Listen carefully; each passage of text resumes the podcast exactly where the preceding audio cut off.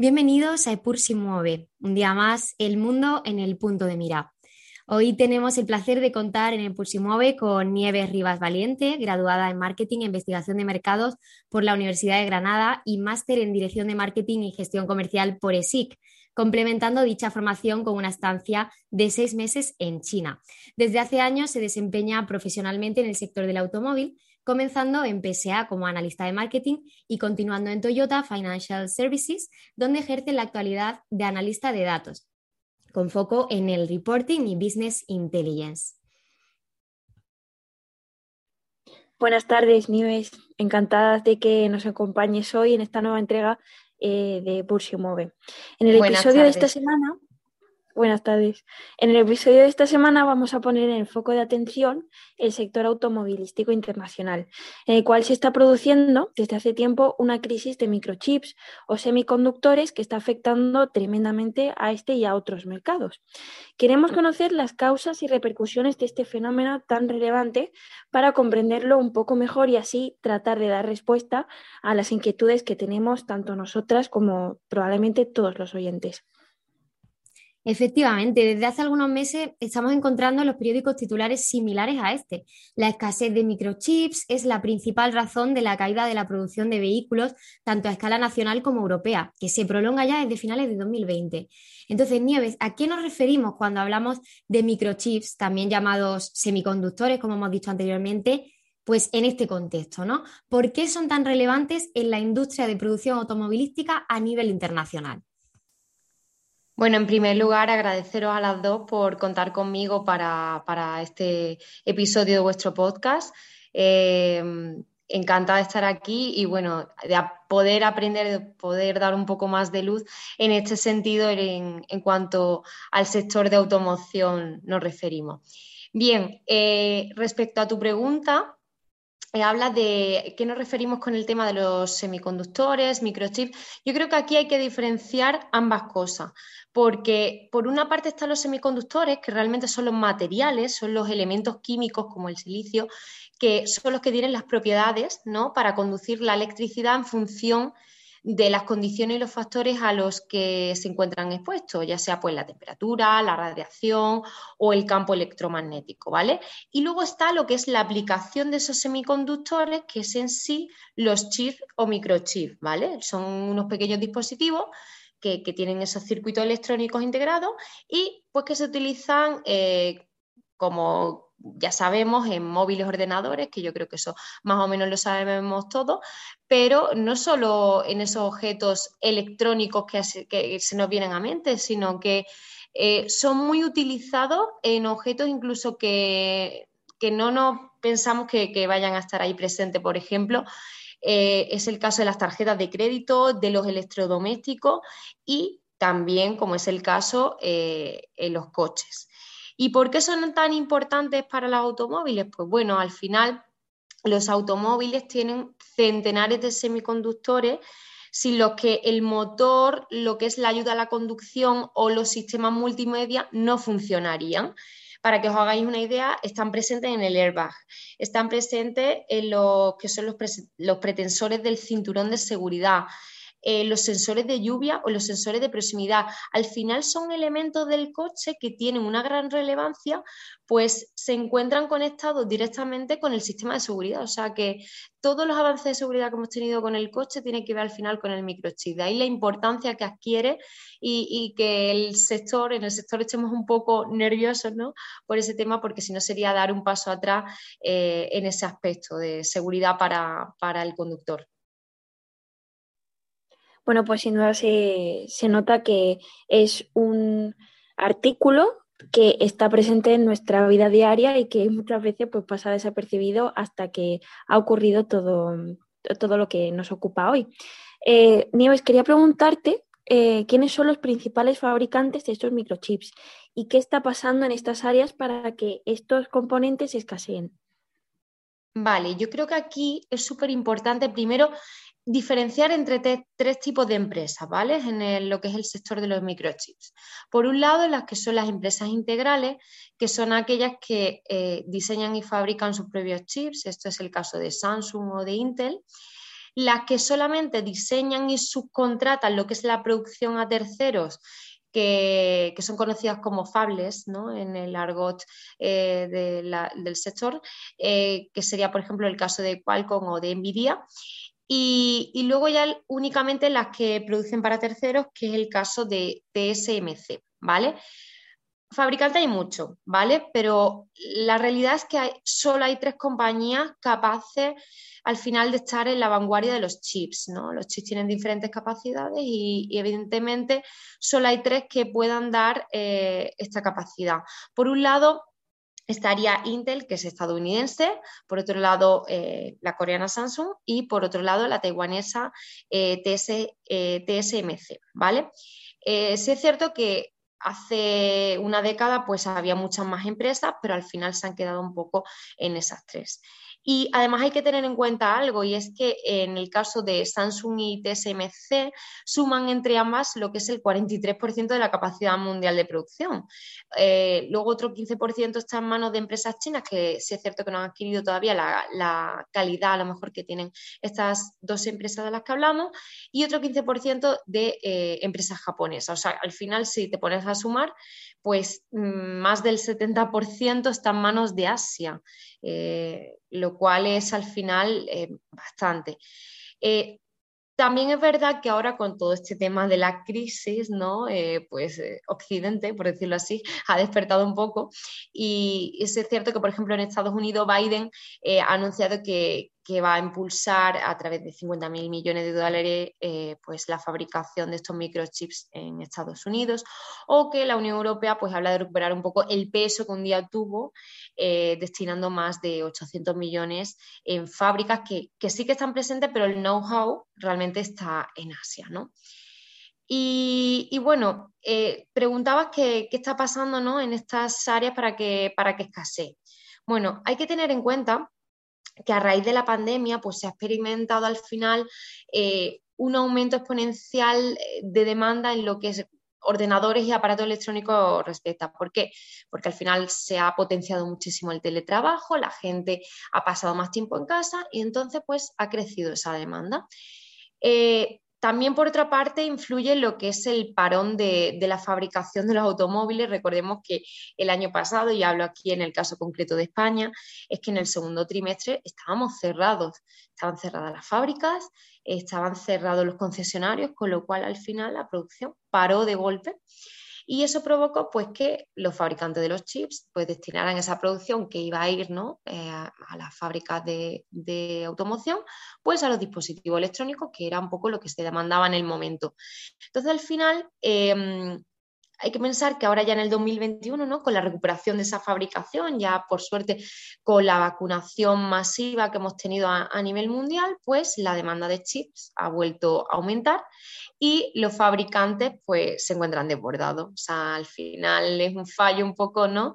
De no sé si decirlo así, ¿no? De mala previsión por una parte, porque has estado un poco constreñido, ¿no? Pues en ese aspecto eh, por el COVID, pero eh, luego en el momento en el que eh, se ha acabado un poco todo, todo este drama ¿no? sanitario, pues es verdad que se han visto desbordados y yo creo que se han visto desbordado también por esa demanda masiva. Entonces, al final, pues de ahí surge esa escasez tan importante. Y por último, también hay que tener en cuenta eh, el bloqueo del canal de Suez, que si recordemos eh, sucedió hace unos meses y, la verdad que fue muy eficaz, se resolvió eh, en cuestión de días. por decir días, semanas, pero fue muy rápido todo lo que fue la operación de, ese barco que se atravesó. Pero al final se hablaba ya en ese momento que eso iba a tener consecuencia económica no de, en efecto inmediato, sino más bien a largo plazo y la estamos viendo ahora. eso dificultó la llegada de chips, sobre todo a los países europeos, porque es una eh, vía de, entrada comercial hacia Europa muy, muy importante. Bueno, sin duda muy relevante, eh, primero de todo, conocer la concentración de la producción de microchips en el, en el continente asiático y, todas las cuestiones que han ido, digamos, uniéndose entre ellas para hacer la crisis cada vez más complicada de resolver. Pero nosotros vamos ahora a hablar de una manera cercana y más local, ¿no? O sea, España. segundo productor de Europa y octavo del mundo.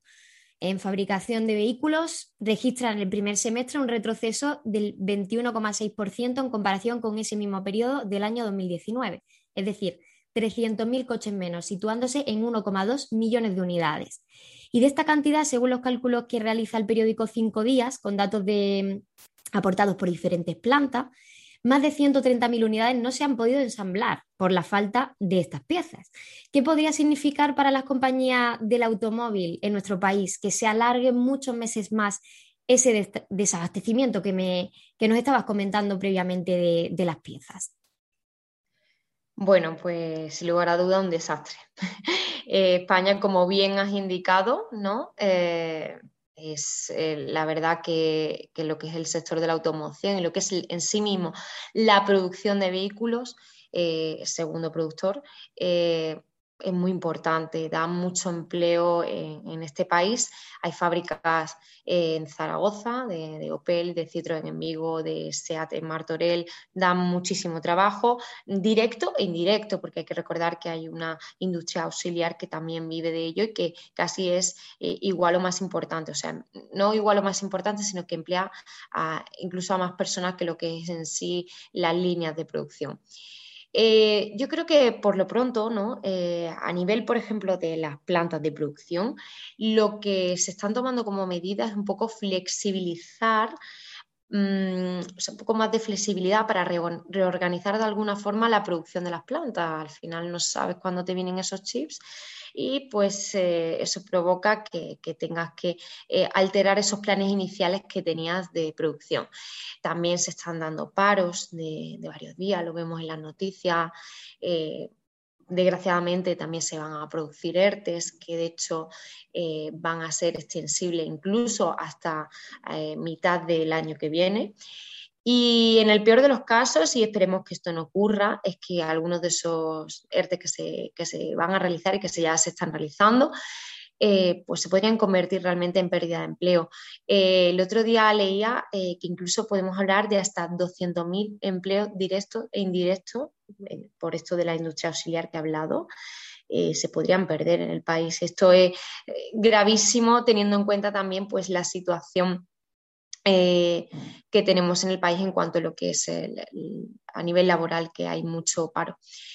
Y luego, ¿qué más? Eh, me has comentado, por ejemplo, en el concesionario, ¿vale?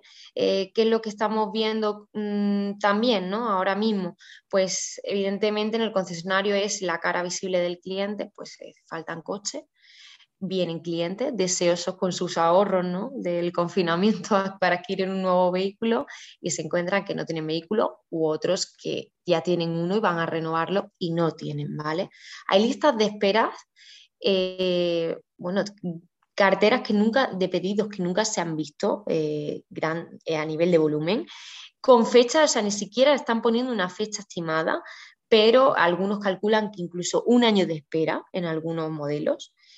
Y bueno, por supuesto, y esto también es importante tenerlo en cuenta, eh, estamos eh, potenciando de alguna forma el envejecimiento del parque automovilístico español, que no es poco, porque de hecho es de los más envejecidos de, Europa. O sea, para que os hagáis una idea, eh, tiene una media de 13 años de envejecimiento cuando en otros países a lo mejor 5 o 6 años. Entonces, al final, ¿por qué, se, ¿por qué se está produciendo un envejecimiento? Porque la gente, con sus ahorros, deseosa de adquirir un vehículo, frente a esa gran lista de espera que a lo mejor puedan tener esos vehículos nuevos, pues recurre a vehículos más antiguos, vehículos eh, eh, pues a lo mejor con una antigüedad mayor y que eh, pues evidentemente esos vehículos antiguos pues sean más contaminantes, lo cual estamos dando un poco como los cangrejos, ¿no? Pasos para atrás respecto a lo que sostenibilidad y medio ambiente hablamos. Pues sí, sobre todo mm, resaltar también eh, pues las consecuencias con el factor humano, eh, el, dato que, nos comentabas de los empleos mm, que podrían verse afectados, mm, sin duda, pues sorprende bastante. Bueno, y evidentemente la situación pues dificulta las operaciones de todas las compañías y por ello lo pertinente es tratar de tomar medidas. Entonces, Nieves, ¿qué más tipos de medidas están tomando en general las marcas del sector para reducir el impacto de esta crisis en su actividad empresarial? Bueno, eh, más allá de las medidas que, ya hemos comentado previamente, ¿no? que están tomando en la fábrica en cuanto a flexibilidad para reorganizar esa producción las plantas, la verdad que la solución a corto plazo, las medidas a corto plazo, es muy difícil desde el área de negocio de las compañías. Al final piensa que son multinacionales, que tienen un planning de ventas que muchas veces depende de lo que se habla y se gestiona en la región. Yo cuando me refiero a región, pues bueno, en función de cada empresa del sector, pues puede ser Europa, puede ser más amplio. Y al final, pues desde la alta distancia, ¿qué es lo que queda? Pues seguir presionando como se está haciendo para que haya una mayor disponibilidad de chips o seguir buscando nuevos proveedores eh, fuera un poco del ámbito ¿no? de los grandes que ya hemos hablado. Y por supuesto, y muy importante, planificar más a largo plazo, eh, eh, digamos, hacer un forecast, un buen forecast, pues para asegurar que el suministro futuro esté garantizado y no caer quizás en el cortoplacismo que el COVID y la falta de demanda por los confinamientos pues nos hizo, nos hizo tener un poco al sector. ¿no? Y luego ya, eh, por ejemplo, pues por lo que es la parte del concesionario, eh, ¿qué, medidas? Pues eh, quizás atender la demanda en la medida de lo posible, porque no le queda de otra. Y si no, pues seguir ofreciendo, como están haciendo hasta ahora, pues, vehículos seminuevos eh, ante las largas listas de esperas que hay. Y para que os hagáis una idea de, este sector, ¿no? de, lo que son los seminuevos, las operaciones de segunda mano pues han alcanzado ahora en el mes de octubre un máximo histórico. Y de hecho eh, España que siempre ha sido un país eminentemente exportador en, lo que es el, el, sector del automóvil está importando vehículos pagando incluso más por estos coches eh, lo que se va a traducir en una subida de precio para el consumidor Mm, para, tener disponibilidad, aunque sea de vehículos seminuevos. Entonces, para que veáis un poco la relevancia de que, al final se tiene que buscar un poco eh, la vida, pues si no hay todavía vehículo nuevo, pues habrá que recurrir, pero hay que seguir de alguna forma atendiendo a la necesidad de los clientes. Sin duda impresionante la cuestión de la compra de, o sea, importación de vehículos seminuevos de otros países, o sea, cuando ya no puedes ni siquiera con tu propia con tu propia eh, producción, pues cubrir esa demanda tan grande que, observamos ahora mismo en España tras el COVID. Entonces, evidentemente hay, hay que tomar medidas, como has comentado, y tenemos que hablar también de planes a futuro. En estos planes a futuro vamos a tener algo que nos comenta la Comisión Europea, que es que anunció planes para crear un nuevo ecosistema de fabricación de chips, manteniendo un poco así a la Unión Europea competitiva y autosuficiente, ¿no? En ese contexto de dominio asiático que, nos comentabas previamente. El objetivo es que para 2030 la UE produzca el 20% de los semiconductores de todo el mundo, frente al 10% que ahora mismo está ensamblando, ¿no?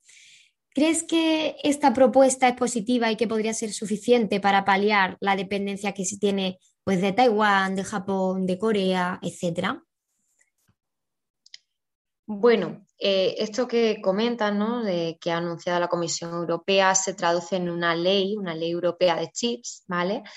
Y bueno, esta nueva legislación al final lo que quiere ofrecer son incentivos para potenciar el desarrollo a través de una colaboración entre los estados y financiación público-privada pero la realidad es que no es tan fácil como invertir miles de millones de euros o instalar enormes fábricas aquí en, territorio europeo. O sea, hablamos al final que son procesadores, estos chips de última generación, y para desarrollarlos se necesita eh, tecnología puntera, eh, mano de obra que, que, bueno, al final se traduce en profesionales sobre todo que tengan el conocimiento y la habilidad para hacerlo, ¿no?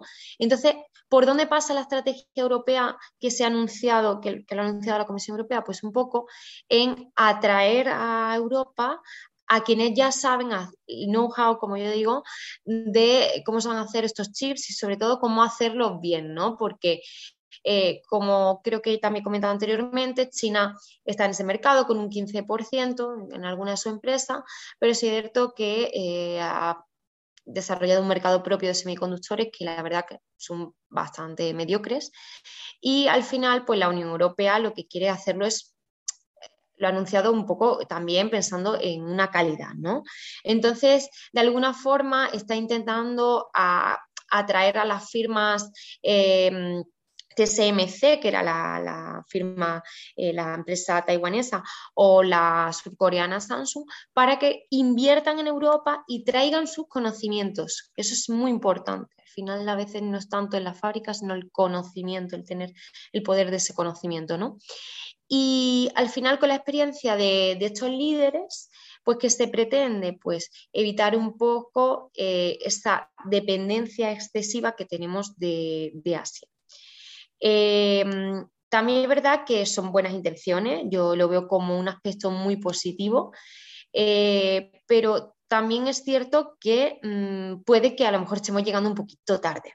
Es decir, estamos hablando que es una inversión muy, muy, muy grande entre 10.000 y 20.000 millones de, euros.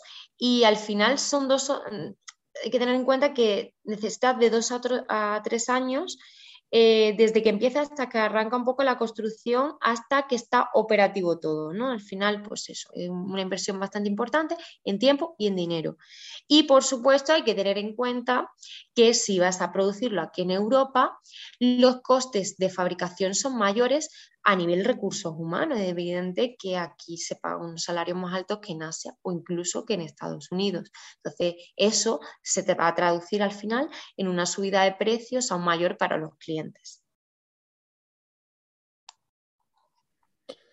Una vez más, eh, se resalta eh, la valía y realmente eh, lo más positivo de, estas industrias asiáticas que al final son su, su activo mm, humano, su, capacidad de, tener personas especializadas en estos mm, dispositivos eh, de alta tecnología. Y bueno, también multinacionales como el fabricante de chips CTE, Huawei, eh, Amazon, Telefónica, ya adelantaron en el MWC eh, Mobile World Convention, que el 5G disparará la cantidad de aparatos digitalizados y conectados a la red. El aumento de demanda de dispositivos entonces pues, es algo irrevocable. Eh, desde Ecologistas en Acción advierten lo que supone realmente este salto productivista en una época de crisis de recursos en el planeta. Es necesario también un cambio de conciencia en cuanto a la sostenibilidad del sector automovilístico, Nieves. Bueno, yo creo que la sostenibilidad se ha convertido en una prioridad estratégica para, el sector de la automoción. De hecho, em, tengo, bueno, he estado leyendo un informe de Capgemini que se titula La industria de automoción en la era de la sostenibilidad y en el que se habla que un 62% de, los fabricantes de automóviles a nivel mundial eh, afirma tener una estrategia integral de sostenibilidad con objetivos, metas bien definidos, eh, pero quizás verdad que todavía se aqueja bastante lo que es la parte de la implementación, ¿no? Quizás es la parte más fragmentada y que quizás necesita una mayor inversión para cumplir con los compromisos de sostenibilidad. Dicho esto, aún así, mm, viéndolo desde mi punto de vista, creo que se ha avanzado bastante. Cada vez se están lanzando más modelos híbridos enchufables perdón, y eléctricos puros. Eh, pero debemos tener en cuenta que al final las empresas de automoción no dejan de ser empresas, es decir, eh, necesitan ver que el negocio es rentable y, por supuesto, atender a la necesidad del consumidor. Y este consumidor es completamente distinto, aunque tengamos una estrategia europea, es completamente distinto en función del país que se hable. al final no podemos comparar un consumidor noruego donde casi el 80% de los coches que se venden allí son 100% eléctricos, que un consumidor español eh, que al final pues el mercado de este tipo de vehículos alcanza un 2,5%, han hecho ahora en octubre en el acumulado ¿no? de lo que llevamos del año. Al final no es que el consumidor español se sienta menos responsable del cuidado del medio ambiente, ojo, sino que las condiciones del mercado en nuestro país no son aún las más óptimas. hay que tener en cuenta que este tipo de vehículos todavía pues tienen un precio más elevado que los vehículos convencionales en relación también a lo que ganamos, eh, al sueldo de, este país, al sueldo promedio. También hay que tener en cuenta que las ayudas estatales hay, hay a nivel estatal, hay a nivel comunidad autónoma, pero son ineficientes. Hay una idea, eh, se obliga eh, ahora mismo el plan estatal que hay para este tipo de vehículos 100% eléctricos, obliga al consumidor a adelantar el 100% de la inversión. Esto es una barbaridad porque al final te genera mucho más riesgo y más duda porque estás haciendo una inversión, bastante eh, alta. Luego también hay dudas en el consumidor sobre la falta de autonomía de estos vehículos eléctricos puros, que muchas veces eh, hay que tener en cuenta que el motivo de compra, por lo menos en nuestro país, ¿no? de este tipo de, de vehículos sigue siendo pues, para más para ciudad o bien como un segundo vehículo familiar. Por supuesto, también faltan puntos de carga, que yo creo que es una iniciativa municipal que tienen que poner en marcha todas las ciudades. Y bueno, si ahora le unimos el problema de la subida de la luz, al final esto es un cóctel que no favorece unido también a esta crisis de la que estamos hablando, pues al final esto es un cóctel que, no favorece que eh, este mercado pueda crecer todo lo que querríamos. O sea, yo creo que, estamos concienciados desde el sector, estamos concienciados como consumidores, pero al final la gente a la hora de la verdad pues va a mirar eh, el precio. Eso es así. A mirar el precio, va a mirar la accesibilidad de, ese producto y la competitividad del mismo. Sin duda es muy interesante que hay que tener en cuenta eh, las características de cada mercado en nuestra región más cercana a Europa.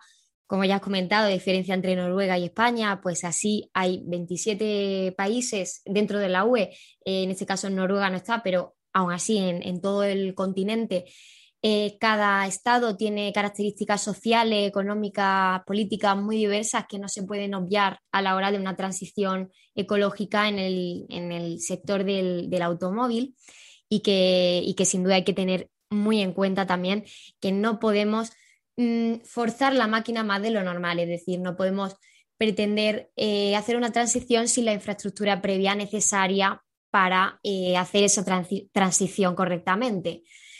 Entonces, vamos a seguir hablando de, cuestiones relevantes y es que según datos de la Asociación de Vendedores Ganban, la edad media de los vehículos vendidos fue de 10,6 años, frente a los 10,4 del año pasado. El dato obedece a varios factores que ya has comentado, como el desabastecimiento de las piezas, también la incertidumbre económica, que hace que los compradores pues, se vayan a decantar por modelos más antiguos y más baratos. Entonces, eh, ¿qué consecuencias se podría derivar de ese crecimiento en el sector de los vehículos de ocasión? ¿Qué consecuencias? Bueno, pues eh, lo hemos estado hablando anteriormente. Al final, eh, una consecuencia directa es que lo que es el, envejecimiento progresivo del parque de, de, automoción, pues es mucho más grave em, aquí en España que en otros países de Europa. Esa es una consecuencia directa. O sea, no, no vamos a demonizar lo que es el sector, de hecho, de, vehículos de ocasión, porque creo que, que es un sector que tiene que estar, que, es también bastante rentable y en el que debemos estar presentes mm, lo que es el sector de la automoción, pero sí es verdad que evidentemente en estos momentos, de alguna forma, ante la falta de disponibilidad, está un poco canibalizando em, al vehículo nuevo que ahora mismo no, no, tenemos. De todas maneras, al margen y al hilo un poco de lo que contábamos previamente de la sostenibilidad, es quizá también una idea muy buena el hecho de reutilizar vehículos que no están o que no han acabado su vida útil, que todavía pueden, pueden seguir empleándose por un segundo consumidor. Eh, no puede ser, o sea, no es una mala solución de entrada también para ayudar a esa sostenibilidad, ¿no? De alguna forma, sí y no. Me explico. Eh, de alguna forma, eh, el vehículo de ocasión, evidente que estás en un ciclo nuevo, le estás dando un nuevo uso, pero es verdad que normalmente esos vehículos, al ser más antiguos, suelen tener motor de combustión que poco a poco con todas las medidas que está sacando tanto la Comisión Europea como el Gobierno de España, como cada mm, comunidad autónoma, incluso propiamente algunas ciudades como Madrid o Barcelona, al final esos coches van a estar penados. Entonces, eh, yo lo veo como algo positivo, pero es verdad que la legislación actual no está favoreciendo que se pueda dar esa una segunda oportunidad a esos vehículos eh, por el mero hecho de que eh, son más contaminantes, de alguna forma. Tener en cuenta además que, por ejemplo, lo que es lo que hemos dicho, la Comisión Europea ha anunciado junto al Gobierno de España que a partir de 2040 pues no se van a vender turismos que emitan dióxido de carbono y para 2050 ya no podrán circular por el país eh, coches eh, que emitan, eh, pues como son diésel, etcétera, no, no pueden circular por el país. ¿Verdad que lo vemos y parece que es una fecha muy lejana? Pero sí es cierto que, al final no, no queda tanto para, esa realidad, ¿no? Y al final también se están potenciando ventajas fiscales, em, por ejemplo, eh, beneficios al pagar el impuesto de matriculación, que puedes tener incluso una exención del 100% al obtener la etiqueta eco. Eh, las comunidades autónomas, como hablo, pues están ofreciendo ventajas eh, a través del impuesto de circulación, de deducirte gran parte de ese impuesto y todo ello, pues si tienes un vehículo que es mucho menos contaminante. Entonces, por una parte, yo lo veo como algo positivo, que esté en eso, se esté dando una segunda vida, el segundo ciclo, como lo llamamos nosotros, pero es cierto que por otra, las condiciones que está creando un poco las autoridades no son las favorables para ese tipo de vehículos.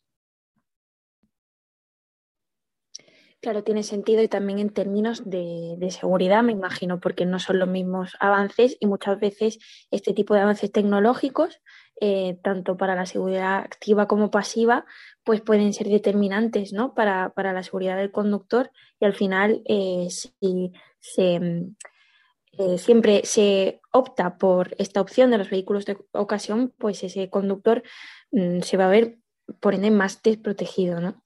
Y bueno, también para cambiar un poco eh, la óptica y perspectiva que hemos tenido eh, durante la entrevista, quería preguntarte por una cosa tal vez eh, más difícil de ver o que no se atiende tanto, que es la filosofía de una empresa. ¿Cómo puede afectar eh, la filosofía de una empresa en términos de crisis? O sea, cómo cambia eh, su perspectiva y, cómo ayuda a solventar de alguna forma, por ejemplo, esta crisis de microchips que estamos teniendo. Bueno, pues sí que sí que se ve afectado. Al final, ten en cuenta, el sector de la automoción creo que llevaba tiempo sin eh, estar en, tiempos tan duros como hasta ahora. Es que quizás a lo mejor todas las personas que nos escuchan, si son ajenos a, lo que eh, no trabajan dentro del sector, quizás no son conscientes, mm, o por lo menos para España, ¿no? Lo importante que es este sector y, lo que conlleva. Em, cambia muchísimo eh, la filosofía. Al final, el año pasado estábamos con un virus, estábamos con la fábrica, al igual que, el resto de empresas, ojo, o sea, que esto no fue una excepción solo para, para las empresas automovilísticas, pero sí es cierto que al final eh, lo que hemos ido viendo es que es un sector con mucho peso ¿no? en nuestro país. Entonces, al final, ese parón de dos meses, de marzo, mitad de marzo a mitad de mayo, pues eh, fue fatal para la fábrica, fue fatal en general para el negocio porque ya había un planning de, de, ventas que evidentemente no se pudo cumplir. En 2021 lo afrontamos con mucho más optimismo desde ANFAC. De hecho, eh, hay bastante eh, datos oficiales para los que quieran ver, pues eh, ANFAC es la Asociación Española de Fabricantes de Automóviles y Camiones, ¿no? Ahí la verdad que cuelgan bastante, mm, bastantes datos, yo creo que muy interesantes, ¿no? Sobre el tema de la producción de vehículos en nuestro país. Y, bueno, pues 2021 lo afrontábamos pues pensando que, esto íbamos a recuperarnos mucho más rápido y de repente eh, a mitad de año nos encontramos con, este problema de desabastecimiento. Entonces un poco ha roto otra vez los esquemas. Son al final dos años muy duros. muy duros y que sobre todo en planta lo notan más. Luego, evidentemente, pues eh, el sector está conformado por empresas europeas, asiáticas, americanas, eh, cada una con su filosofía y que, que de mejor o, o, peor forma, pero todas intentan seguir eh, adelante, ¿no? Eh, yo creo que aquí depende, ¿no? Mucho de, de, la empresa de la que hablamos, pero es verdad que se intenta ser de alguna forma resiliente. Yo creo que el sentido general del sector es ser resiliente, seguir adelante y afrontar con mayor optimismo el 2022, siendo conscientes de que el problema de los chips sigue, va a seguir por lo que estamos viendo poco a poco a menor, ¿no? Pero sí que va a seguir hasta mitad de, del año que viene.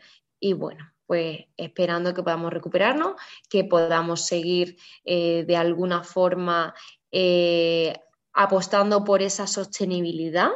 Eh, que como he dicho, se han hecho avances, pero todavía queda. Yo creo que además los consumidores cada vez somos más conscientes y cuanto más consumidores, mayor competitividad, mayor bajada de precios y esto al final es un win-to-win, -win, o sea, ganamos todos.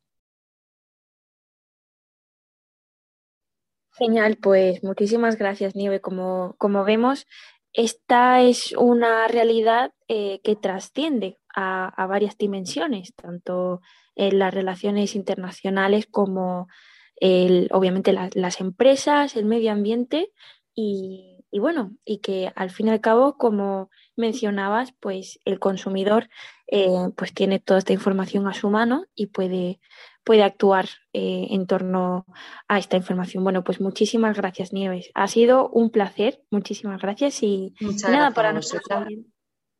De verdad, ha sido un placer. Y para nuestros oyentes, muchas gracias por acompañarnos una semana más en Epur se mueve. Nos vemos.